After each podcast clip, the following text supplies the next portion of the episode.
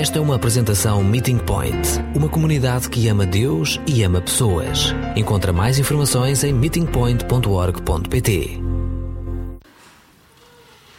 Quando eu era miúda, era muito precoce e, e, e bastante espiritual.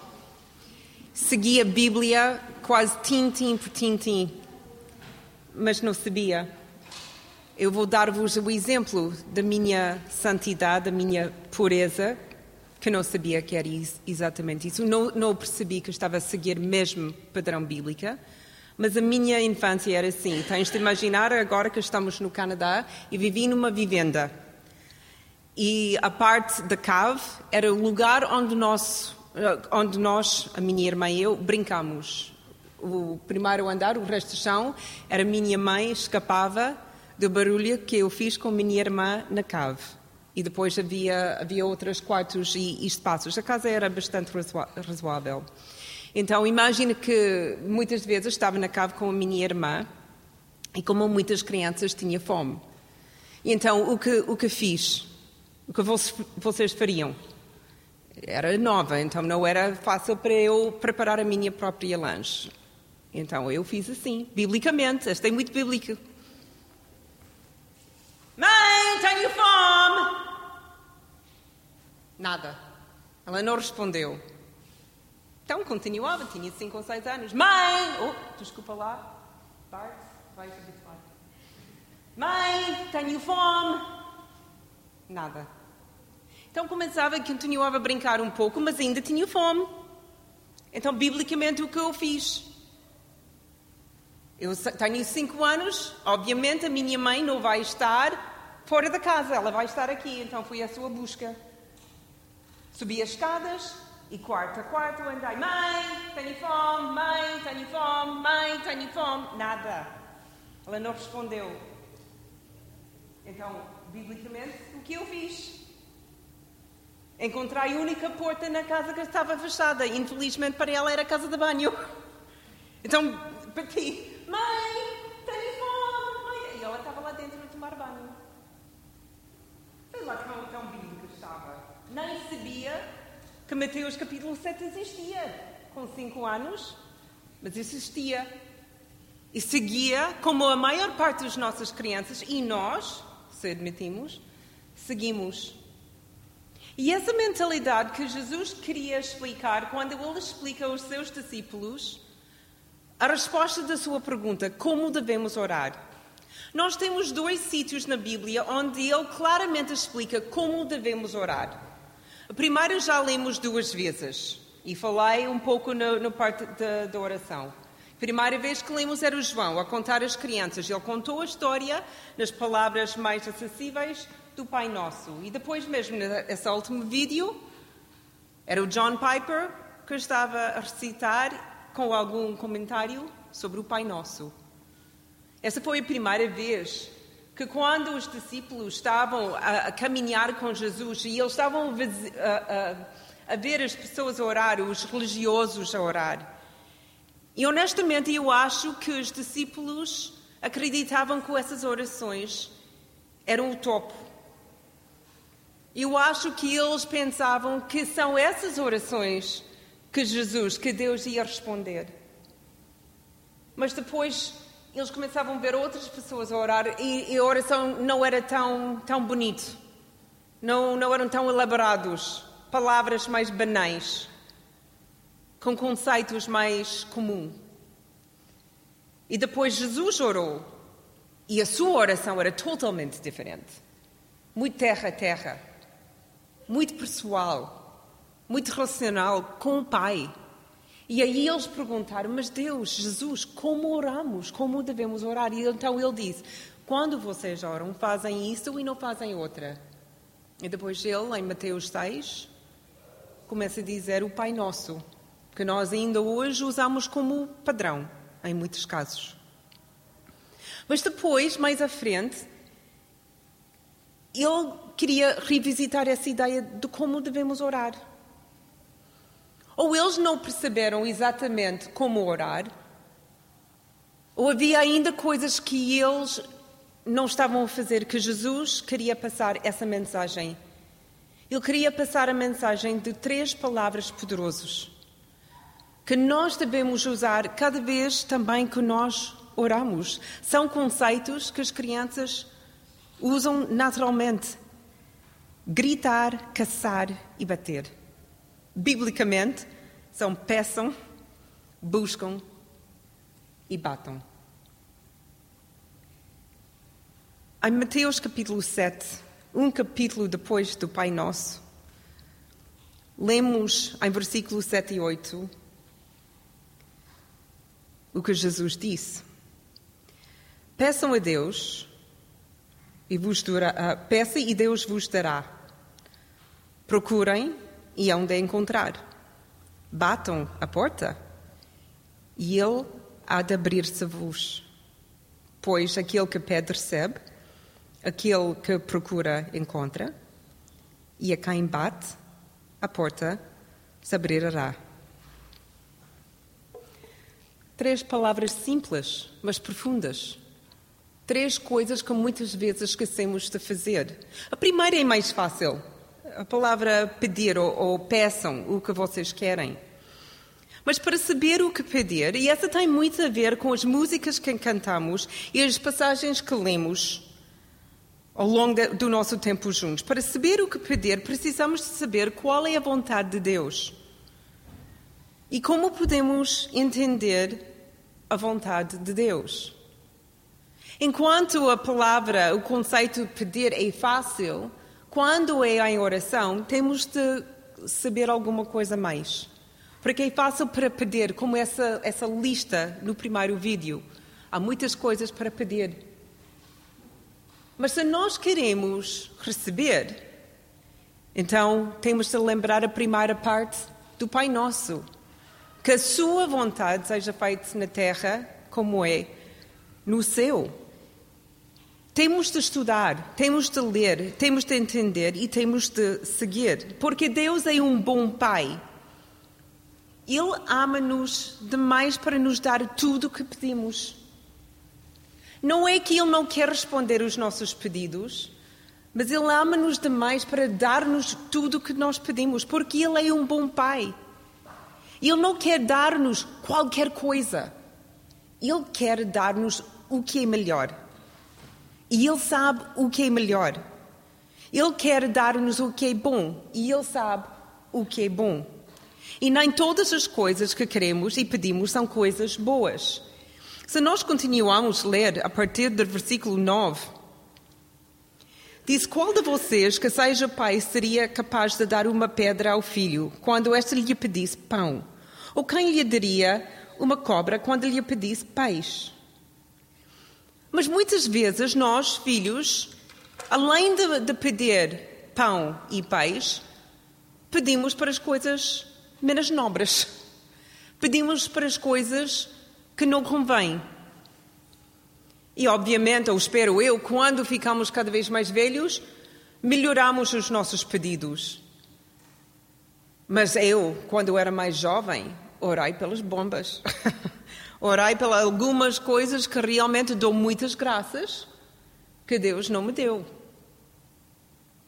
Para ser totalmente honesto, entre 15 anos e 23 anos, eu acho que orei 20 vezes para 20 homens diferentes para ser o meu marido. Cada um era super especial, cada um era super giro, mas dou graças a Deus que Deus sempre disse que não. Ele conhecia o João e tinha de esperar. Eu não conhecia o João. Então, em vez de pedir só para orar especificamente, e Deus disse cada vez: não dou graças. E essa é uma cena entre mulheres e, e se calhar jovens, mas há coisas muito mais importantes. Quais são as coisas que normalmente pedimos? E como sabemos se são da vontade de Deus? Qual é a vontade de Deus? Voltamos ao Pai Nosso. Qual é a sua vontade? Não é difícil encontrar. A primeira coisa que sabemos, que já falamos um pouco, são as suas prioridades. Qual é a prioridade de Deus? Sua prioridade é o seu reino. E a sua vontade feita no seu reino, céu e terra. Então nós sabemos que tudo que tem a ver com o Evangelho, Com o avanço do nome de Jesus Cristo nas nossas terras, para a saúde nossa, das nossas igrejas, a Igreja Universal, tudo isso é vontade de Deus, porque é o seu reino. E Ele quer o seu reino saudável. Ele quer casamentos saudáveis, Ele quer uh, famílias saudáveis. Famílias não é, não é mãe e pai, mas famílias, incluindo solteiros e as pessoas mais velhos que não têm famílias mais. Que nós somos uma família saudável. Essa é orar na vontade de Deus. É, é, faz parte, é uma das suas prioridades. É o seu reino. A sua vontade é que nós temos aquilo que nós precisamos pão. E por isso ele disse: oram pelo pão. Outra prioridade que ele tem, a vontade dele, é que nós ficamos guardados nos nossos corações contra, contra um, as tentações e contra as coisas que podem estragar o nosso carácter. Então, tudo que tem a ver com os nossos relacionamentos, com a nossa dignidade, que tem a ver com os direitos para com as outras pessoas, para a honestidade, para uma vida íntegra, íntegra. Essa faz parte da vontade de Deus. Também a, sua vontade é que nós guardamos as nossas almas, que nós perdoamos e que nós somos perdoados. Então, tudo que tem a ver com restauração dos relacionamentos faz parte da sua vontade. E todas essas coisas que podemos orar com convicção que Deus quer e que quando pedimos, Ele vai responder. Mas também temos essa parte em Filipenses capítulo 4, versículo 6, e já, já lemos isso também, primeira parte, não se aflijam. Essa essa é difícil nos momentos de alta tensão.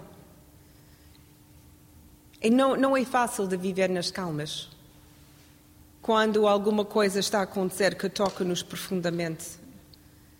Eu não pedi licença de falar sobre isso, mas eu acho que ela vai perdoar-me. Mas lembra-me quando, quando o Bart não estava muito saudável. E a tensão e o estresse que Joana e Bruno sentiram. E, e como deve ser. São pais dele. É, é, é natural de querer que o seu filho está perfeitamente curada e, e saudável. Então oramos. Mas Paulo escreve aos Filipenses, e atenção, ele escreveu na prisão: não se aflijam. Não é aflijam, não é não ter interesse ou não sentir coisas. E não deixar o medo tomar posse da tua vida. Porquê? Porque nós temos fé. Nós não temos de ter medo com Deus, porque Ele sabe tudo. Ele está em controle de tudo. E porque nós não vivemos aqui só com os nossos olhos fixados na terra, temos os nossos olhos também fixados na eternidade. Sem eternidade, sem o céu, temos muito para preocupar. Se essa vida é a única vida que nós temos, é verdade, devemos ficar um pouco mais assustados. E exatamente o que Paulo disse. Se Jesus não morreu e não ressuscitou, se essa é uma, é uma história, uma fábula, depois somos o, o maior grupo para, ser, para ter pena. Mas Jesus não é uma lenda. Ele é uma pessoa. Ele vive. Por isso temos fé. E podemos ter fé para pedir aquilo que nós outra vez precisamos. E fazemos isso com o espírito de gratidão porque nós temos fé que Ele vai responder e cumprir as suas promessas. Mas muitas vezes parece que Deus não responde. Para ser franco. Porquê? Porque quando oramos, quando pedimos, com tanta intensidade, que sabemos até que estamos a, a, a pedir na Sua vontade, porque Ele não responde. Essa é uma conversa que tenho com muitas pessoas e normalmente não são coisas como não tenho o carro que quero, tem a ver com o meu filho está doente ou a minha mãe está a morrer. São coisas graves. E as pessoas querem saber, depois anos e anos de pedir a Deus, porque Ele não responde. Não é uma, não é uma pergunta fácil. E nós somos limitados e nem tenho uma resposta para todas as circunstâncias. Eu só posso dirigir-nos para algumas passagens e algumas histórias que nós temos que mostra que às vezes Deus responde, mas não estamos atentos para a sua resposta ou não queremos a sua resposta. Mas a primeira, a primeira passagem que quero ver com vocês que tem a ver com essa, essa pergunta, porque foi uma pergunta que a igreja primitiva também pediu e perguntavam. É Tiago, capítulo 4.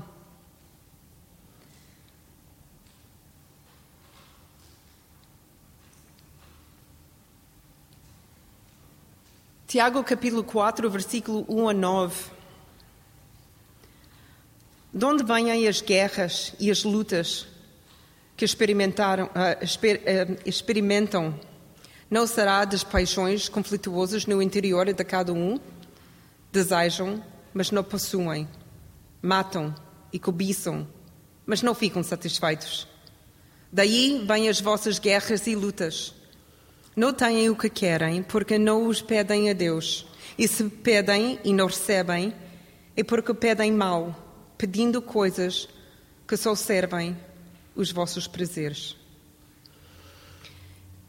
Ainda assim, não é fácil. Certas, certas orações eh, encaixam aqui muito facilmente e, percebemos. Obviamente, não, não fazem parte da vontade de Deus, mas já falamos sobre isso. Mas, mas as outras coisas, mas temos de admitir que às vezes as nossas orações sobre as coisas mais nobres também não são a melhor opção. E a resposta de Deus não servirá o seu reino, mas servirá mais a minha vida. E ele disse não. E essa é duro. E onde a minha compreensão é mais limitada porque não consigo ver a eternidade como Deus vê a eternidade. Eu não sei como amanhã vai ser melhor sem uma, uma pessoa certa aqui ou não aqui. Não consigo, mas Ele consegue. Então, às vezes pedimos e ele, ele sabe que é melhor para não acontecer o que estamos a pedir. Outras vezes é porque a resposta dele é simplesmente esperar. Eu vou orar, ou vou responder, mas não agora. Então, como orar? O primeiro passo é pedir. Pedir para o que é preciso e para o que conforma a vontade de Deus, mas com humildade que a nossa compreensão da sua vontade é limitada mas com toda a segurança que um dia vamos perceber tudo na sua, na sua luz de entendimento quando estamos com Ele. Mas quando Ele espera, quando Ele diz espera, a nossa tendência às vezes é fazer exatamente o que as crianças não fazem e o que Jesus diz não fazer. Esperamos escrevemos a nossa oração ou, ou, dizemos a nossa oração e depois ou esquecemos ou, ou paramos e, diz, e, e, dizemos, se calhar no, nas igrejas como o nosso, que é um pouco mais conservador, e, Deus obviamente disse que não. Jesus disse: hum, vocês não sabem isso. Seja mais como crianças, quando tinha fome, estava na cave e, e gritei com minha mãe e ela não respondeu. Não pensei, obviamente ela não quer que como. Eu pensei, o pai, ela não responde, eu vou à sua busca. E Deus, Jesus disse: faz isso com Deus. Mostre lá a vossa necessidade.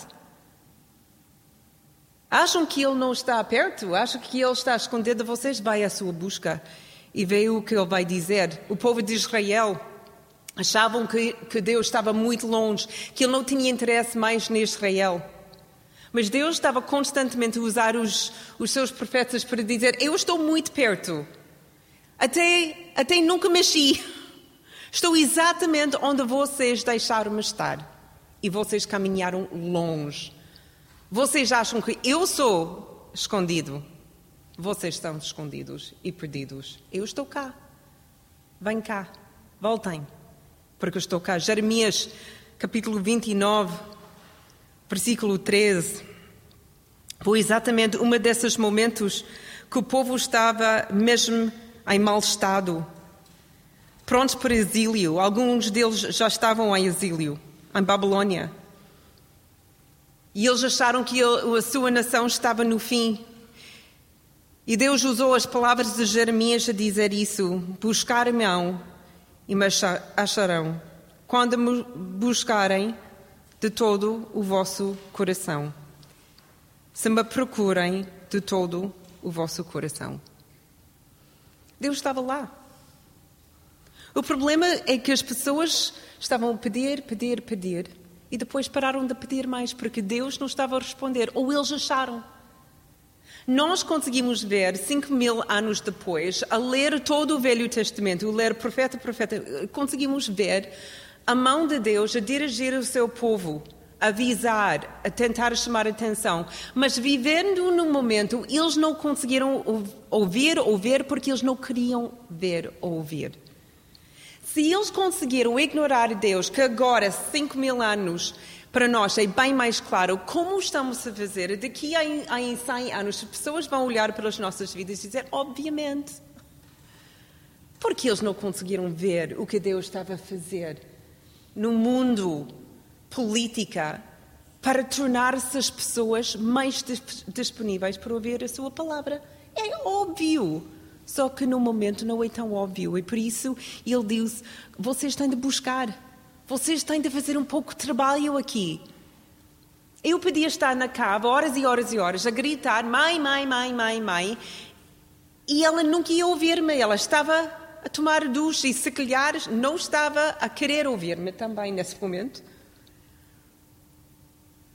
Então eu fiz o que as crianças fazem e nós somos apenas crianças com Deus. Então devemos andar e buscar. E como andamos a buscar Deus? Romanos capítulo 12.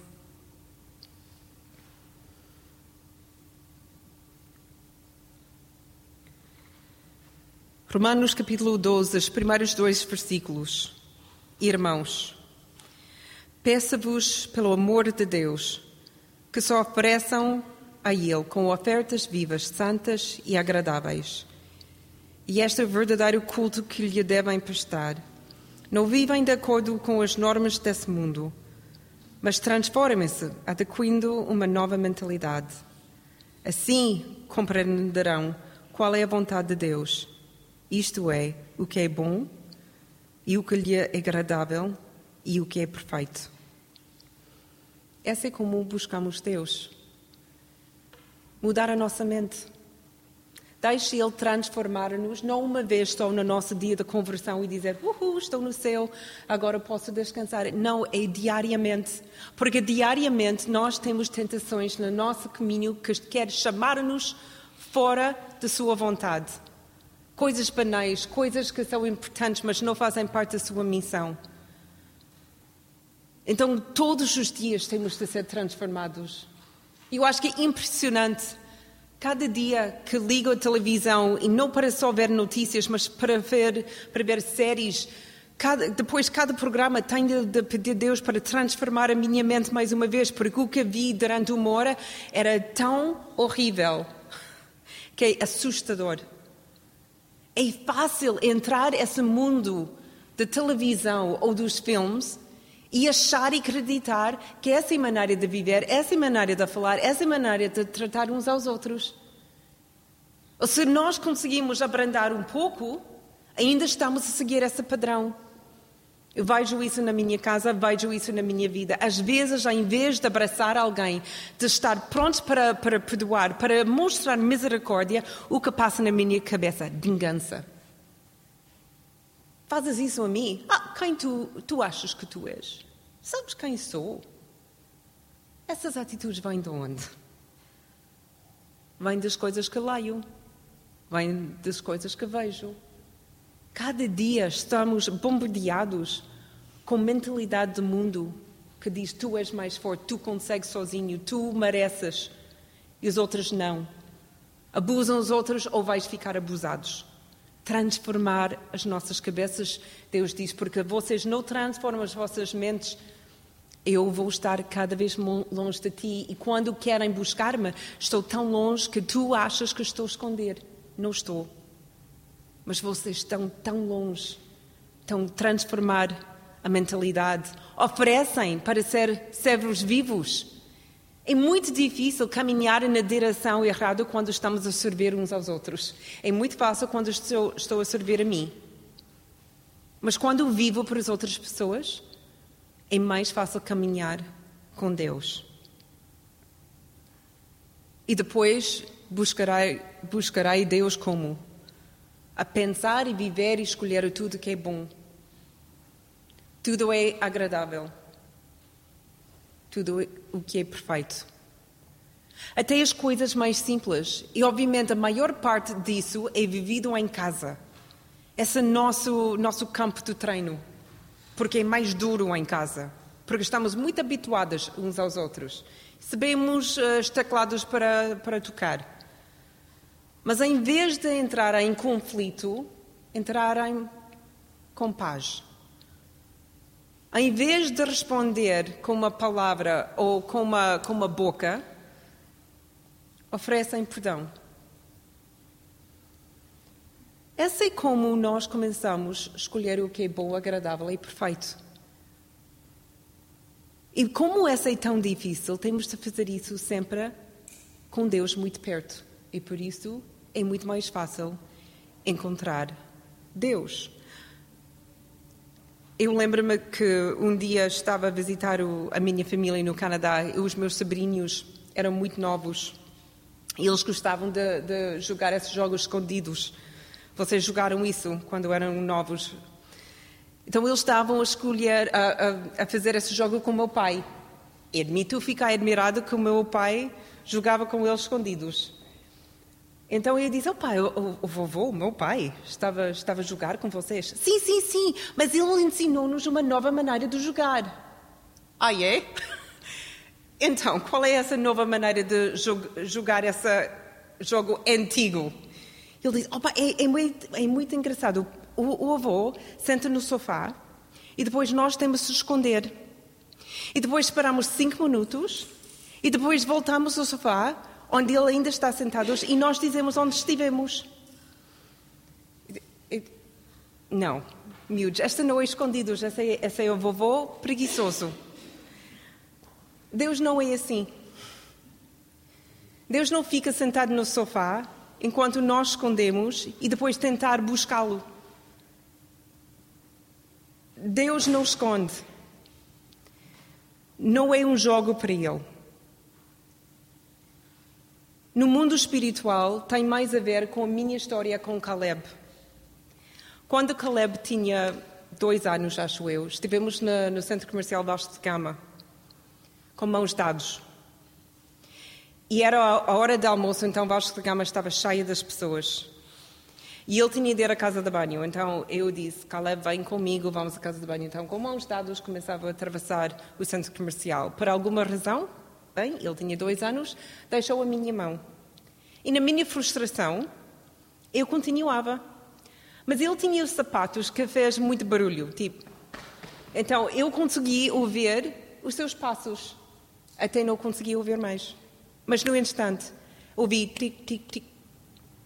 E nada. Então olhei atrás de mim e não vi o Caleb. Não estava lá. Eu pensei logo, não entres em pânico. Era cinco segundos. Ele, ele está cá perto. Só que ele não estava perto. E não conseguia encontrar Caleb. Pensei, ok, obviamente ele, ele ficou perdido porque quando não ouvi os seus passos, eu percebi que havia um grande grupo de jovens, para aí 20 deles, que passaram entre ele e eu. Tu sabes o que, que pensei? Alguém agarrou nele e estão a seguir para a porta. Voltei à mesa com a esperança que Caleb tinha a, a, a, capacidade de voltar à mesa e o João disse: Ele não está cá, não o vi. Eu fiz uma volta na parte da, da restauração, ele não estava lá. Gritei o seu nome, eu não interessava, as pessoas estavam a olhar para mim, eu não interessava. Gritei. O seu nome. Tentei começar a encontrar o, uma, uma, segurança para fechar e, e, trancar as portas do centro comercial, porque eu já estava passada. Esta já agora são cinco minutos. Cinco minutos na vida de uma mãe com um filho perdido é cinco anos. Foi horrível. Eu estava a chorar, estava a gritar, o João estava a tentar controlar o Joshua, que percebeu o que estava acontecendo, também estava a chorar. Tivemos com amigos e eles foram uma direção, eu outra, ninguém. A única coisa que consegui fazer é voltar à mesa e orar e chorar. E quando sentei na mesa e estava ainda a olhar, eu vi uma mesa lá ao fundo, uma mesa de quatro mulheres. E eles estavam a olhar para alguma coisa no chão. Eu vi nas suas caras, obviamente mães, que alguma coisa não estava bem. Eles tinham uma cara muito preocupada, então fui lá a correr. E lá sentado no chão a chorar e gritar mamã, mamã, era Caleb. Agarrei-o, quase esmaguei-o, ele a chorar, eu a chorar. Essa é a visão de buscar Deus. Essa intensidade de ele não estar no sofá a tentar fazer um joguinho com preguiça. É um pai que está a andar à nossa procura, a gritar sem vergonha: Estou aqui, estou aqui. E o que Jesus disse, e vai à sua busca, encontre essa voz, olha para ele, porque ele não está a esconder. E quando vocês gritam para Ele e querem, como Caleb, de todo o seu coração, encontrar a mamãe e papai, no nosso caso, encontrar o nosso Deus, aí Ele vai ser encontrado. Sem falta.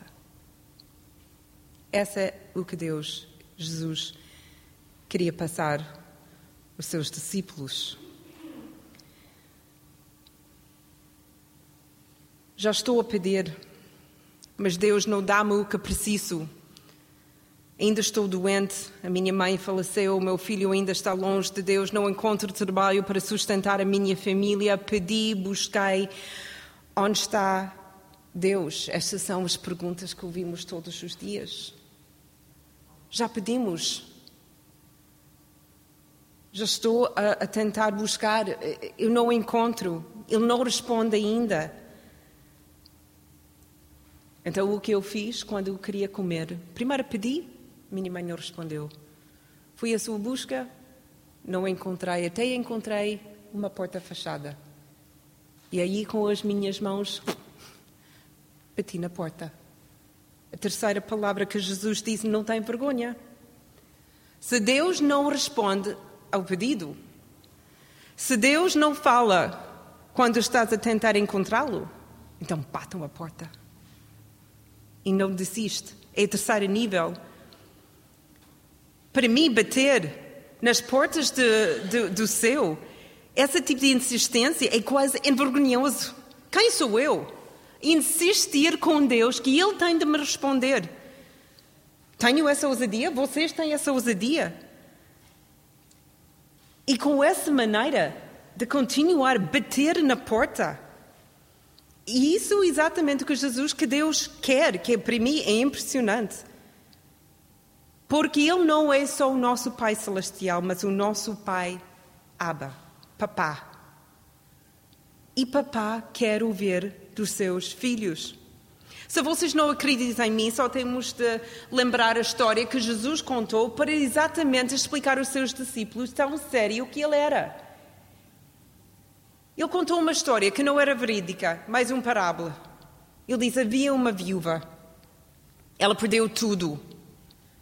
E agora ela estava a perder, prestes para perder tudo, e foi injusto, tudo isso foi injusto. Então ela tinha só uma saída: falar com o juiz. E com o juiz ela conseguia justiça. O único problema é que o juiz era um juiz mau.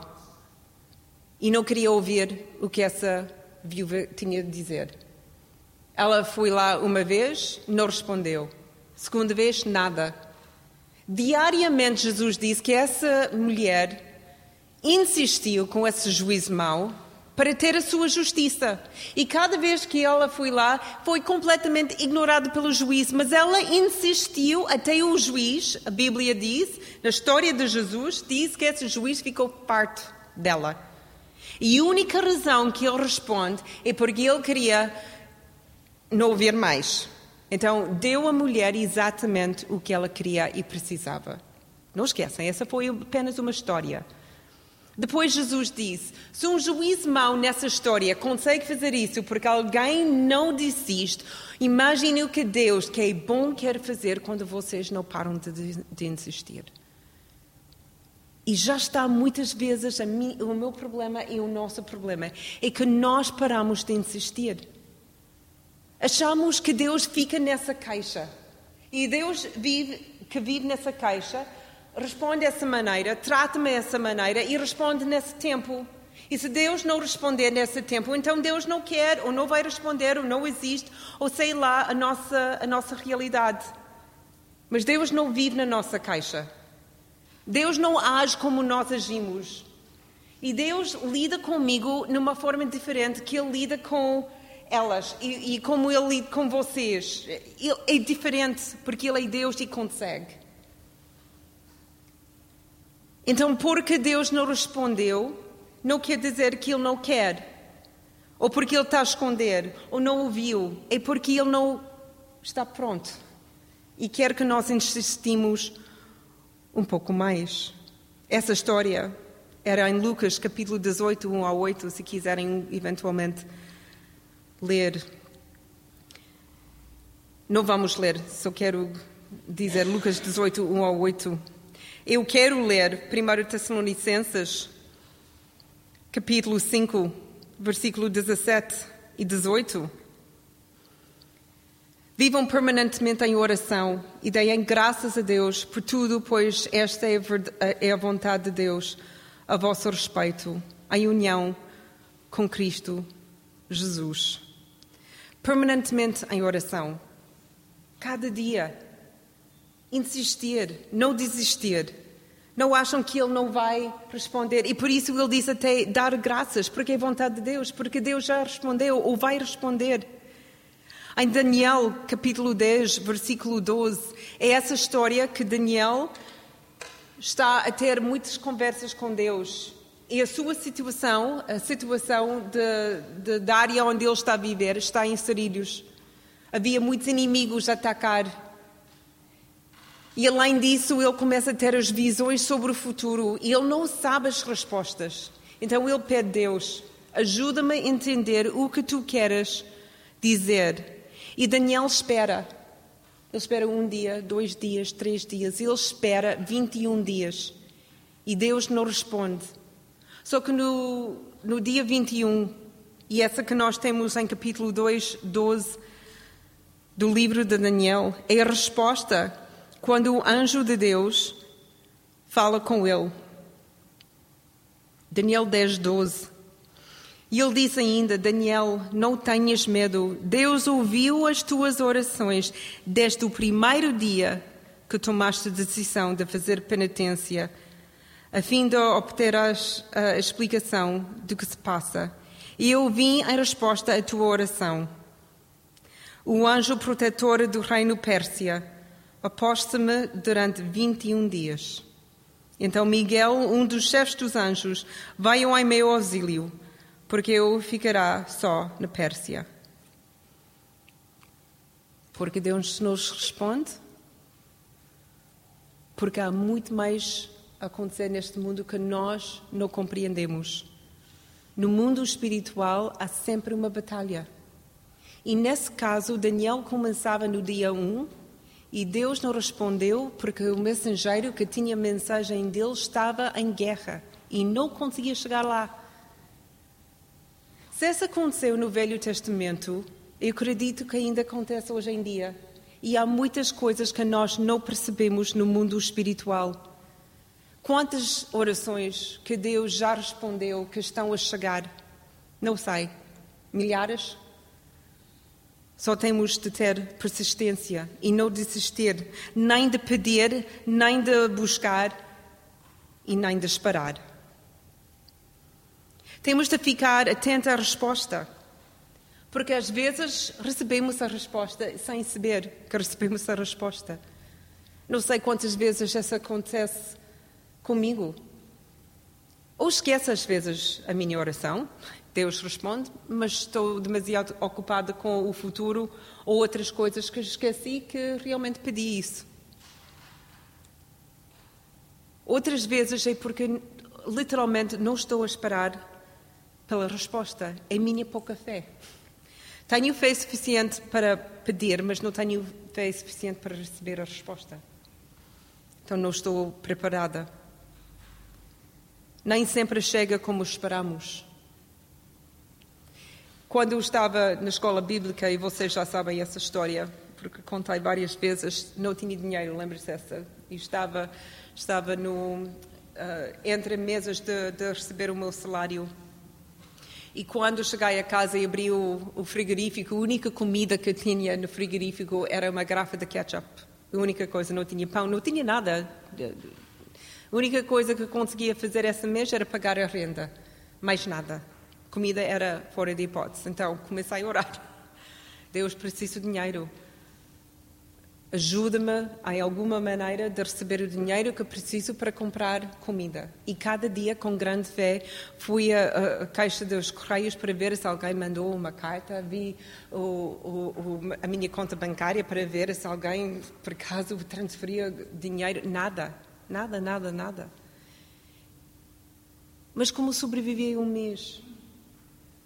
Porque nunca recebi nem um cêntimo, ninguém ofereceu-me nada. Recebi várias vezes, mais do que nunca, convites para jantar com outras pessoas. A comunidade onde vivia era uma, uma comunidade aberta e simpática, mas nunca recebi tantos convites. Mas neste mês, quase todas as noites, alguém da comunidade convidou-me para jantar ou almoçar com eles. E quase sem falta, estas pessoas, no fim da refeição, disseram: Olha, nós temos tantos restos, ficas tu com essas. Eu pedi dinheiro de Deus. Eu queria comprar a minha própria comida. A resposta de Deus era usar outras pessoas. Então temos de estar prontos em duas direções: de receber a resposta de Deus, que se calhar vai chegar numa forma diferente que nós estamos a esperar. Mas também temos de estar alertas e atentos para ser usado como a resposta à oração de alguém. Porque há fome no mundo, porque há guerras, porque há tanto abuso, culpamos demasiado facilmente Deus. Quando olhamos pela riqueza do mundo ocidental, e Deus diz: abençoai-vos de tal maneira que vocês conseguem sustentar todas essas pessoas. Vocês, mundo ocidental, é a minha resposta para a pobreza desse lado do mundo. Vocês vão ser usados ou não? E o nosso mundo ocidental, ao longo dos últimos 200 anos, disseram mais ou menos. Quando é conveniente. Mas se nós conseguimos endividar eles na mesma maneira, vamos fazer isso. E, e cá estamos. Não estou a dizer que é assim exatamente como Deus pensa, mas eu olho pela nossa riqueza, a nossa benção. E Deus nunca deu benção nem a Israel, nem à igreja para ser consumido por nós. Ele deu sempre a benção de Israel para o quê? Para abençoar o mundo porque nós temos tanta riqueza. E eu acho que, que a expectativa de Deus era que nós que, que, conhecemos o Evangelho mais do que qualquer outro lado do mundo, era ser a resposta de Deus para o resto do mundo e falhamos. Questionamos porque o, o mundo ocidental está a fazer um mergulho na escuridão, é porque nós, como Israel, não obedecemos o que ele disse. Nós oramos pelo paz, oramos que ela não há, não há mais fome, enquanto guardamos o nosso dinheiro. Deus disse: Meu, se calhar quero dar uma resposta de maneira mais criativa, usando outras pessoas. Fica preparada também pela resposta. Nem sempre temos o que queremos e, se calhar, a resposta que queremos também não vamos receber. Mas Deus sabe quando é melhor dizer não, ou pelo menos não como achas melhor. Em Actos capítulo 3 havia um homem que não conseguia andar, então ele estava ao pé do templo a pedir dinheiro. E entrou João e Pedro e ele olhou para eles e disse: Dá-me dinheiro, ajuda-me, dá-me dinheiro. E eles disseram: Meu amigo, não tenho dinheiro, mas o que tenho dou. Recebe Jesus Cristo e anda. O que ele queria? Ele queria dinheiro. O que ele recebeu era algo muito melhor. Temos de estar à espera também de como, quando oramos, a nossa resposta de Deus vai ser alguma coisa que não era exatamente o que achamos melhor para nós, mas o que Ele acha melhor. Quando é com a morte de alguém que nós amamos, que é a parte mais difícil, a realidade é que não podemos ter todas as pessoas a viver. Se todas as pessoas ainda viveram hoje, tivemos um problema muito pior da população. Por isso, Deus limitou a nossa vida e a nossa morte. Se as pessoas viveram para sempre, também Deus percebeu que eles nunca iam ter a oportunidade de estar com Ele no céu. Então limitou os nossos dias. Não é uma resposta perfeita, nem é sempre a resposta que quero dar só posso dizer que quando Deus diz não, Ele sabe porquê. Porque Ele é como o bom Pai, quer o que é melhor para nós e para o seu reino. Três palavras poderosos: pedir, buscar e bater. Como devemos orar? sempre pedir a Deus. Vai à sua busca e bate na porta e não desiste. Ele é o bom Pai e vamos receber exatamente o que é melhor para nós, para o seu reino, para a sua vontade.